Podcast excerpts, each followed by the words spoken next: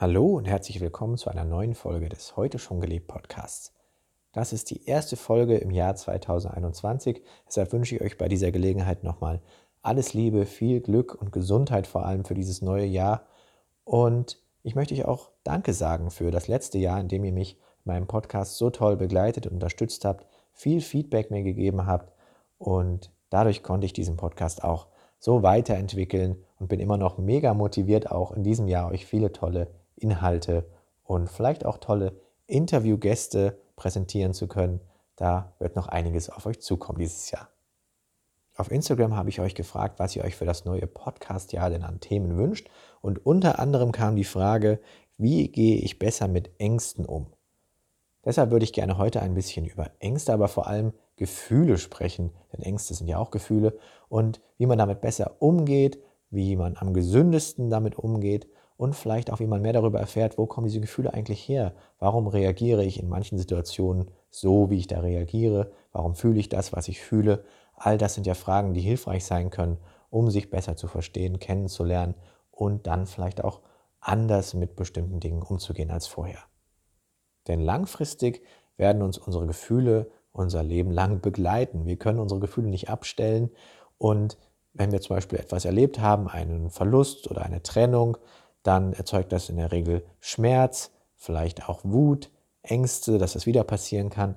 Und diese Gefühle gehen ja nicht einfach weg, wenn wir uns nicht damit auseinandersetzen in der Regel, sondern vielleicht stellen wir uns das vor wie ein großes Fass, in das bis oben hin voll ist mit Wasser und ähm, da kommen immer weiter unten durch einen Schlauch weiteres Wasser nach, denn wir haben ja mal weitere Gefühle in unserem Leben. Und wir versuchen jetzt oben einen Deckel oben festzuhalten, der dieses Fass verschließt, obwohl da von unten das Wasser gegendrückt. Wir hauen immer wieder neue Nägel rein, wir machen noch weitere Blätter oben drauf, wir setzen uns weiter auf das Fass. Und das kostet alles Energie, unheimlich viel Kraft, Gefühle zu unterdrücken und zu verdrängen, vor allem auf lange Sicht. Und wir könnten ja auch stattdessen hingehen und unten zum Beispiel ein Loch in dieses Fass machen, dass das Wasser ablaufen kann. Dann wird das erstmal alles nass um das Fass, aber das Wasser wird irgendwann in den Boden einsickern oder es wird verdampfen. Auf jeden Fall wird dieses Fass sich mit der Zeit immer weiter leeren und wenn dann neues Wasser von unten durch diesen Schlauch in das Fass kommt, dann kann das abfließen, wir können es zulassen und wir müssen uns nicht ständig damit beschäftigen, dieses Fass zuzuhalten und oben weiter zu verschließen und diese Energie darauf verschwenden. Aber wie entstehen Gefühle in uns eigentlich?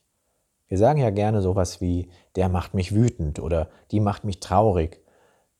Dabei ist aber wichtig anzuerkennen, dass wir Selbstverantwortung für unsere Gefühle tragen.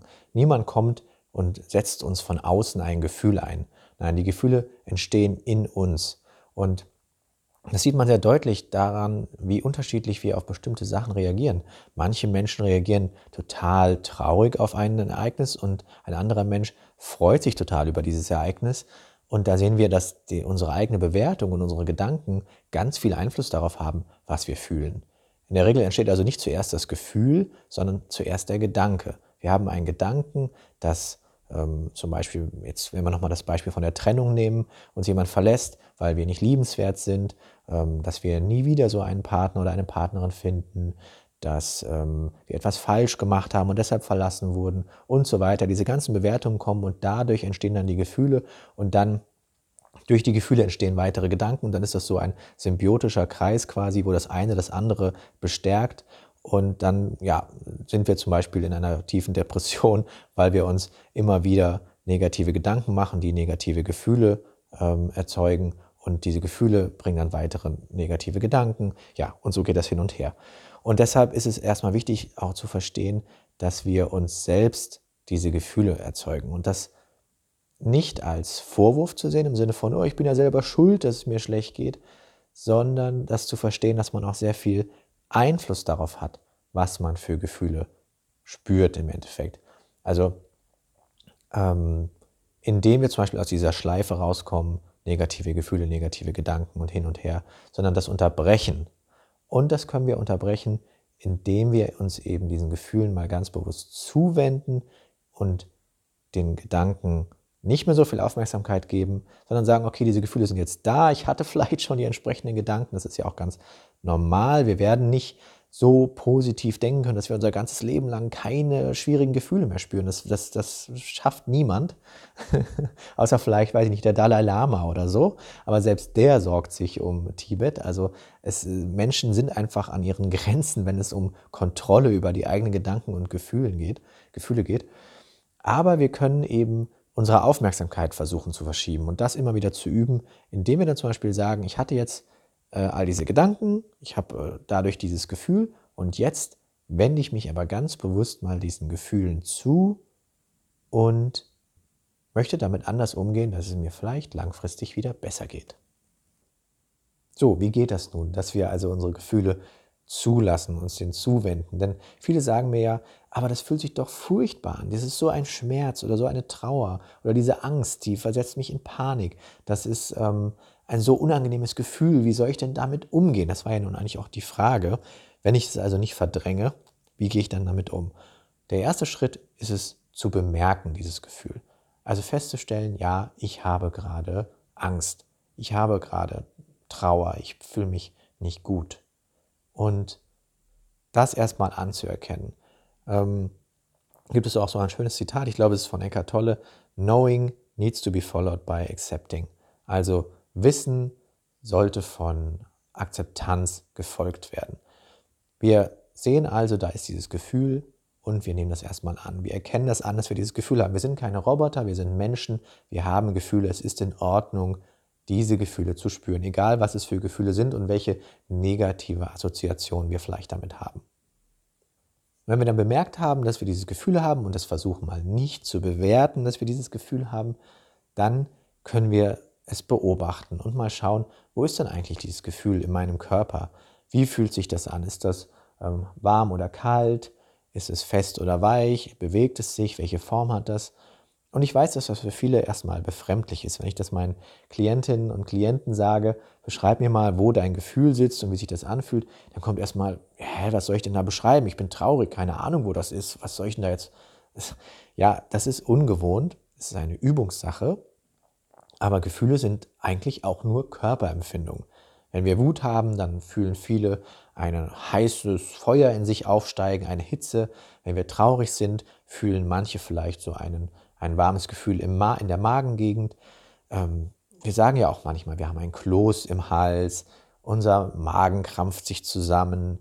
Ähm, ja, wir kriegen schwitzige Hände vielleicht. Es gibt so viele körperliche Auswirkungen von diesen Gefühlen, dass es doch eigentlich ganz offensichtlich ist, dass das Körperempfindungen sind. Dass Gefühle im Prinzip nur Körperempfindungen sind. Wir sagen zum Beispiel, unser Herz ist gebrochen, unser Herz schmerzt. Das ist dann, wenn wir ähm, ja, eine, eine, eine Verletzung erlitten haben, eine große Trauer spüren, dann ist das meistens so in der Brustgegend. Also es ist tatsächlich so, dass man das alles am Körper wahrnehmen und beobachten kann. Und wenn man das mal ganz objektiv versucht zu beobachten, wie ein neugieriger Wissenschaftler das als Körperempfindung zu sehen, dann hat man schon mal eine gewisse Distanz zu diesem Gefühl. Das heißt nicht, dass wir es wegschieben von uns und verdrängen, nein, es das heißt, dass wir es versuchen, aus einer neutralen Position heraus zu beobachten. Und dann verändert sich vielleicht schon unser Verhältnis zu diesem Gefühl. Dann verschmelzen wir nicht mehr komplett damit und werden dieses Gefühl, sondern dann sind wir sind wir als Beobachter und dieses Gefühl ist das Gefühl. Da verschmelzen wir nicht, sondern wir schauen da drauf. Wir werfen quasi ein Licht auf das Dunkel. So, also wir haben es bemerkt, wir beobachten es und dann versuchen wir diesem Gefühl Raum zu geben. Wir erkennen also an, dass es da ist und sagen, wir geben jetzt diesem ähm, Gefühl unserer Magengegend zum Beispiel den entsprechenden Raum, um da zu sein. Und das erfordert vielleicht auch ein bisschen Kraft und Mut, ich weiß, dass so ein großer Schmerz zum Beispiel, wenn man einen Menschen verloren hat durch eine Trennung oder durch, ähm, dadurch, dass der Mensch verstorben ist oder was auch immer, dass das ein großer Schmerz ist. Auch ich kenne das, ja. Und es ist auch manchmal nicht ganz einfach. Aber man kann ja vielleicht anfangen mit kleinen Gefühlen, wenn man das noch gar nicht gewohnt ist. Wenn man zum Beispiel an der Kasse steht und jemand drängelt sich vor und man wird dadurch wütend, kann man ja am Anfang mit diesem Gefühl. Das ist noch ein leichtes Gefühl zum Spüren. Und dann kann man sich vorarbeiten, vielleicht wenn man mit seiner Mutter oder Schwiegermutter oder Schwiegervater oder wer auch immer ähm, telefoniert und man merkt, derjenige macht etwas, was einen wieder mal wütend macht oder traurig macht oder verletzt, was auch immer, dann bemerkt man das und nachdem man aufgelegt hat, guckt man mal, wo ist denn dieses Gefühl. Das ist also eine Übungssache, wo man sich nicht gleich mit dem größten und vielleicht für einen selbst am schlimmsten erscheinenden Gefühl auseinandersetzen muss, sondern man fängt eben, wie wenn man ein neues Instrument erlernt oder eine neue Sportart, mit den leichtesten Sachen erstmal an. Also, nochmal, bemerken, beobachten, nicht bewerten, dem Raum geben und vielleicht auch ein ähm, positives Gegengewicht schaffen. Wenn wir also da ein sehr schweres Gefühl haben, und wir beobachten das aus einer neutralen Position heraus, dann können wir auch mal diese neutrale Position stärken und erforschen. Denn da ist ja etwas in uns, was da hinschauen kann. Das ist ähm, ja, unser, unser tiefstes Selbst quasi, unsere, vielleicht nennen es manche Seele, andere würden vielleicht einfach sagen, unser Verstand. Und das können wir ein bisschen stärken und sagen, ja, ich schaue dahin, ich habe dieses Gefühl, ich bin ein Mensch, das gehört zu mir, dieses Gefühl und das ist in Ordnung, dass ich das Gefühl habe. Diese Position zu stärken, das gibt Kraft und Vertrauen. Und zu guter Letzt kann ich natürlich auch schauen, wo kommen diese Gedanken, die die Gefühle dann auslösen, eigentlich her? Welche Situationen im Außen, welche Personen, welche ähm, Dinge triggern immer wieder bei mir dieselben Gedanken, die dann zu denselben schwierigen Gefühlen führen? Und da kann natürlich auch ein Coaching sehr gut unterstützen, weil wir zusammen schauen können, welche Schemata, welche Muster sind vielleicht bei dir vorhanden, ähm, wo sind die entstanden, an welchem Punkt in deinem Leben und wie kannst du anders damit umgehen. Denn es ist ja nicht so, dass ähm, wenn, wenn du A sagst, auch immer B sagen musst. Nein, du kannst vielleicht auch C oder D sagen. Es ist eine reine Verständnis- und Übungssache dann, dass man antrainierte Verhaltensweisen, dass man immer wieder dieselben Gefühle in denselben Situationen hat, sich abgewöhnt und umtrainiert quasi. Dass also zum Beispiel vielleicht eine Trennung immer noch schmerzt, weil das eben vielleicht einfach normal ist, dass es wehtut, einen geliebten Menschen zu verlieren, aber dass man in Zukunft anders damit umgehen kann, besser damit umgehen kann, gesünder, dass man vielleicht nicht mehr so lange leidet oder in ein tiefes Loch fällt, eine tiefe Depression, die über lange Zeit ähm, dann anhält. Oder zum Beispiel, dass man auch aus diesen Gefühlen ähm, dann handelt, wenn man möchte. Dass man also zum Beispiel, wenn man jemand ist, der sehr aufbrausend ist und in Situationen wütend reagiert, wo man vielleicht später bereut, dass man so reagiert hat, wenn man sagt, äh, ich war zwar wütend, aber ich wollte gar nicht dich anschreien oder ich wollte gar nicht äh, meinen Chef beleidigen oder was auch immer, dass man lernt, anders in diesen Situationen mit seinen Gefühlen umzugehen, das eben zu spüren, vielleicht zu beobachten, zu sagen, nee, ich möchte jetzt gerade erstmal ähm, abwarten, bevor ich die Entscheidung treffe, da im Außen zu handeln.